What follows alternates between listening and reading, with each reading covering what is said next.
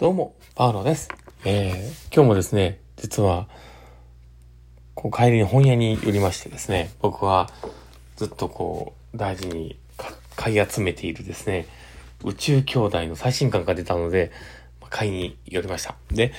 僕はですね、この、モーニングの方でですね、ずっとこう読んでいるんですけど、ただもうこれをね、待ち望んでいたんですね。で、それが、まあ、今回の最新刊はですね、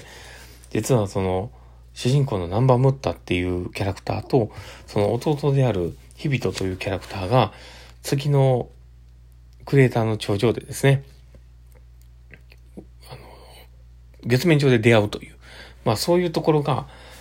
ある感で、もうすごく感動的なんですね。で、あの、宇宙兄弟というね、名前がつく、そのね、本当に、ウィアスピースブラザーズという言葉を言う感なんですね。だからなんかこう、すごいね、感動的だなって思いながら、まあ、まあ、手に持ってるんですけど、まあでもこういうね、自分の中の大事なもの、大事なツールになりそうなものっていうのはね、本当に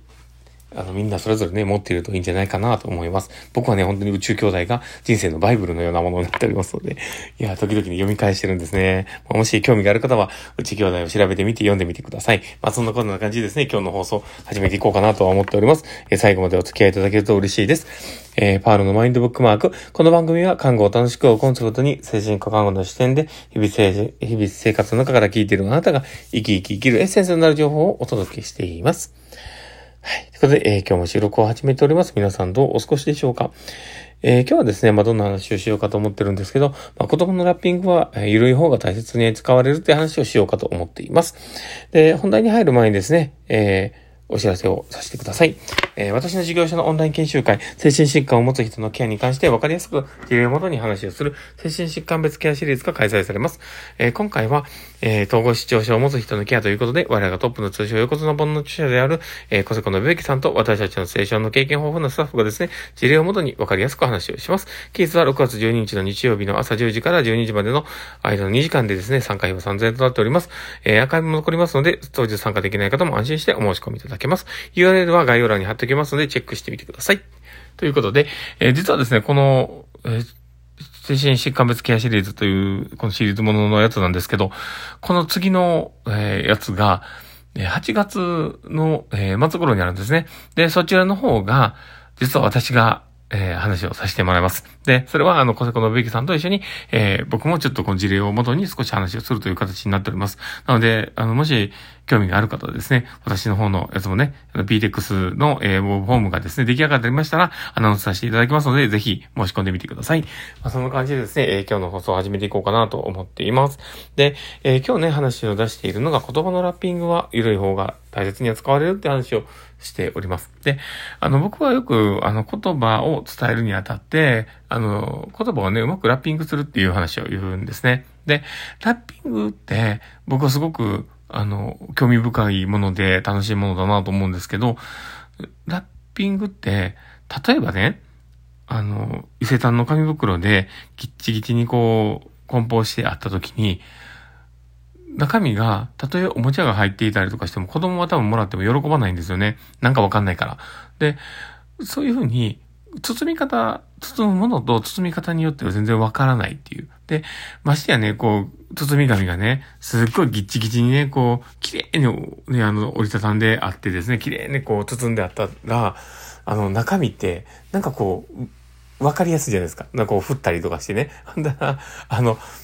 中身がね、こう、ある程度出感でわかると思うんですよ。で、あ、ほんなら、あ、これおせんべいやなとか思ったらね、そんなに大切に扱われないわけですよ。で、まあ、おせんべいだったらバレるかもしれないけど、だけど、まあ、あまりね、その食べ物でもおせんべい類であれば、あんまりね、丁寧に扱われないと思うし、あの、ラッピングをバリバリ剥がされちゃうんですけど、だけど、あの、例えばね、あの、ラッピングをすごく緩く包んでいるものだったりとかして、こう、上に、上の方でね、こう、ひょうたん、ひょうたんじゃない、あの、ちょっとこう、ま、丸くこう、キュッてこう紐で縛ってあるようなものだったりとかした時に、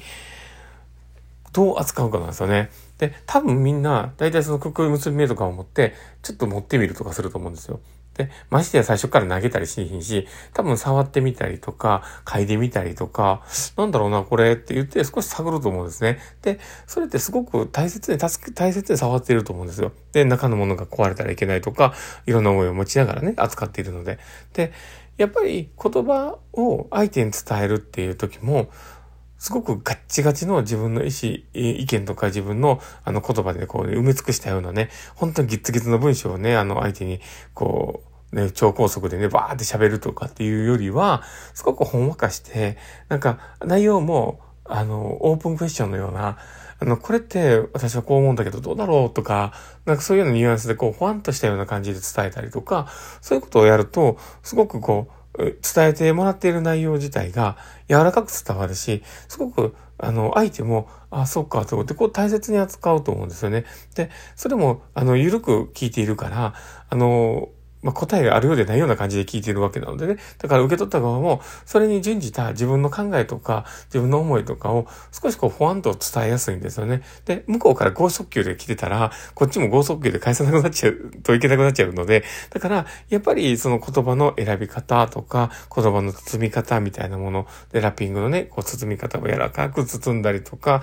あの、すごくこう、丁寧に扱ってあげたりとか、まあそういうことをやることで相手に伝わる内容がですね、すごく伝わりやすくなって、受けても止めてもらいやすくなるかなと思ったりするので、ぜひあの参考にしてもらえたらいいかなと思っております。で、これって、あの、一概にね、その、まあ、一概にというか、あの、例えばあの、家族関係とか、友人関係とかだけではなくて、やっぱりサービス業という感じで、あの人とね、会って話をするっていう仕事であれば、やっぱりそこの言葉のチョイスの仕方っていうのは、すごくポイントになってくると思うんですね。で、その中で、緩やかに話をする。で、あの、まあ、そこは、あの、緩やかというよりも、丁寧にというか、まあそういう扱いになるのかなとも思うんですけど、まあ緩やかに丁寧にこう、あず、あの、扱うことでの、あの、伝わりやすさも確実にあると思うし、で、ましてやね、その、もっとシャキシャキ話して分かりやすく説明してくれっていう時でも、でもそういうふうに言ってもらえたら、あのそこの自分のね、あの、包み方を少しほんわかしながら、ね、あの、同じような言葉を使ったとしても、少しこう、あの、一緒に使う言葉を選んだりとかして、柔らかく伝えることでできると思うんですね。だからそういうふうに伝えやすくしていく方が、やっぱり、あの、人とのね、コミュニケーションの中では、すごく伝わりやすいし、そういうサービス業の中でも、あの、利用してくれる、そういう利用者さんだったりとか、あの、サービスを受ける、あの、まあ、購入者さんとかにもね、すごく優しく、えー、伝わるのかなと思ったりするので、あの、僕はすごく大事にしてるとこかなと思います。で、まあ、言葉のね、あの、まあ、伝え方として、プレゼントを柔らかく包むって言われても、なかなかわかりにくいとは思うんだけども、ただ、言葉の、あの、まあ、しなやかさというか、そういったところが本当に大事かなと僕は思ったりするので、えー、ぜひ参考にしてみてください。まあそんな感じでですね、今日の放送は終わろうかなと思っております。えー、この放送を聞いて面白かったな、楽しかったな、なるほどなって思う方がいたら、ぜひフォローいただけたら嬉しいです。そして、あの、リアクションを残していただけたら嬉しいです。フェイスマークとかハートマークとかネギとか、本当にいつもありがたいなと思っております。なんならいっぱいいっぱい押してください。僕は本当に喜びます。で、あとツイッターの方もやっております。本当に大したこと全然つぶやいてないですけど、もしよければ、あの、ツイッターの方もフォローいただけたら嬉しいです。で、もし何かね、あの、お便りとかがあれば、先生いただいたら、あの、ちゃんと読んでおりますので、えー、どうぞよろしくお願いいたします。まあ、そんな感じでですね、今日の放送は終わろうかなと思っております。この放送を聞いたあなたがですね、明日も素敵な一日になりますようにっていうところで、ではまた